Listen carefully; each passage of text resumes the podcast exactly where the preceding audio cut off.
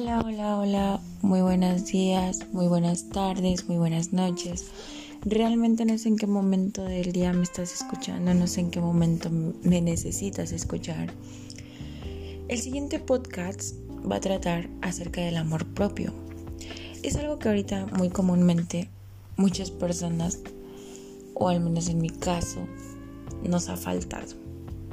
Hemos sido personas que hemos cadecido de amor propio, no nos hemos amado, no nos hemos valorado, no nos hemos respetado. Creo que a veces uno como persona siempre tiene que amarse demasiado y aceptarse, porque si no lo haces tú, no lo hace nadie y con nadie te sentirías satisfecho. ¿Por qué? Porque tú no estás satisfecho contigo mismo. Ok, empecemos con esto. Eh, para empezar, les voy a dar un poquito de contexto de qué es lo que es el amor propio, eh, la importancia del amor propio y cómo podremos tener amor propio, cómo llegar al amor propio. Eh, primero que nada, el amor propio es un aspecto fundamental de la personalidad del ser humano en tanto que condiciona el funcionamiento personal a muchos niveles, pues este nos favorece su construcción y consolidación, que supone una labor importante a tener en cuenta a nivel personal e incluso a nivel social para contribuir a la construcción de las personalidades seguras y confiadas con altos niveles de altruismo y empatía que promoverán interacciones sociables saludables y mucho más solidarias tenemos a nuestra autora Branden, quien escribió el libro Los seis pilares de la autoestima. Ella nos dice que si bien la base principal de la autoestima se crea durante la infancia y la adolescencia, pues ya que con las vivencias y el trabajo personal durante los años posteriores, estos se pueden reforzar y modificar durante, mm, la, durante este tiempo por nosotros mismos. Esta autora nos da una frase que, que dice así, la autoestima alta o baja tiende a generar los prejuicios que se cumplen por sí mismas. Es decir, que la perspectiva que tenemos de nosotros mismos viene determinada por las vivencias personales, pues con esto nosotros tenemos nuestros propios pensamientos que nos llevan a hacer acciones para que tengamos unos resultados. Con, esto nosotros solitos podemos crear nuestro futuro, hacer lo que nosotros decidamos, tomar nuestras propias decisiones. Ahora, tenemos al psiquiatra Enrique Rojas que nos da las nueve claves que nos determinarán como un, un buen nivel de amor propio o autoestima. Vamos a empezar con las claves. La primera es el juicio personal. Este nos dice que debe contener los aspectos conseguidos y aquellos por alcanzar. El resultado de la valoración debe ser positiva. Con esto nos quiere decir que nosotros mismos nos ponemos nuestros propios límites como personas, como seres humanos. Siempre determinamos lo que queremos y lo que queremos lo alcanzamos siempre tener eso bien firme, bien positivamente. Lo que quieres lo puedes alcanzar, lo puedes lograr, nada te puede detener. Puedes cometer errores, pero de esos errores los vas a aprender y los vas a llevar. ¿Para qué? Para que no te vuelva a pasar. Tenemos la clave 2, que es la aceptación de uno mismo. Esto nos dice que como personas nos debemos aceptar con nuestras virtudes y defectos. Siempre, siempre tener en cuenta eso. Eso tenemos que nivelarlo al 100. Nunca puede haber un, 45 de un lado y un 55 de otro lado. No, 50-50. ¿Por qué? Porque así tenemos en cuenta las dos partes. Sabemos que somos malos en esto, pero somos buenos en estos. Y siempre será así para hacer prejuicios chidos. Tenemos el la clave 3, que es el aspecto físico. Esto en lo personal es muy importante para mí, porque como persona y como mujer lo pasé cuando no tenía amor propio por mí. Nos dice que en este nos tenemos que aceptar e integrar la morfología corporal y las características fisiológicas. Con esto nos queremos, nosotros nos queremos o nos tenemos que aceptar como somos.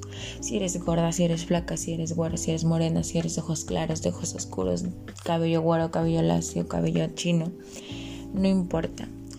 Actualmente la sociedad ha creado un estereotipo de la mujer perfecta que tiene que ser delgada, alta, con un buen cuerpo.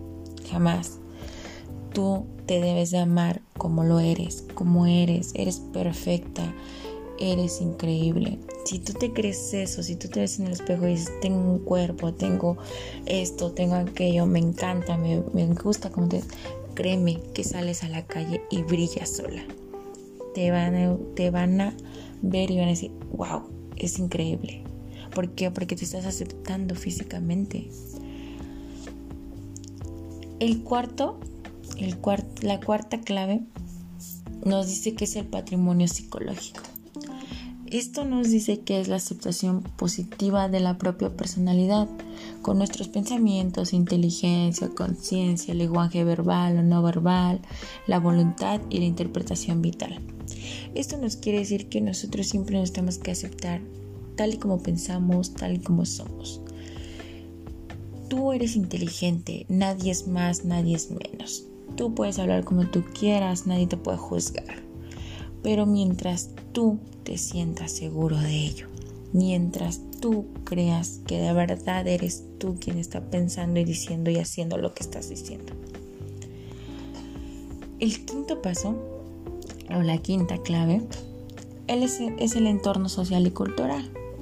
Esto pues nos hace referencia al ámbito social en el que nos desarrollamos pues nuestros propios recursos de relación interpersonal, ya que pues relacionándonos saludables nos indica un nivel positivo de autoestima o de amor propio.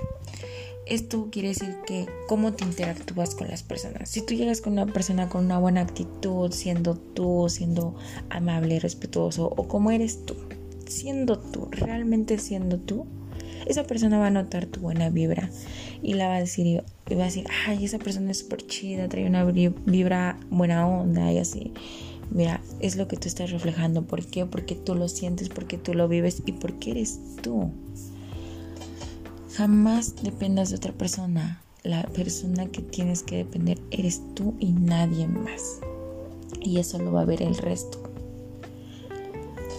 El sexto paso, la sexta clave, nos dice que es el trabajo. Este es importante pues el aspecto laboral es la fuente de satisfacción personal que nos permite dedicarnos a él con compromiso y a la vez realimentarnos positivamente de esa dedicación.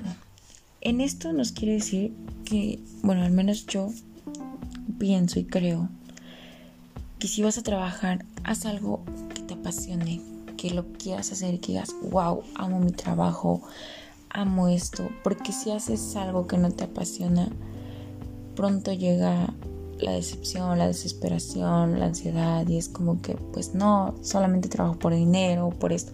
No, siempre busca algo que te llene, un trabajo que te llene, que te satisfaga, que lo sientas único. En la séptima clave nos dice que es evitar la envidia y las comparaciones.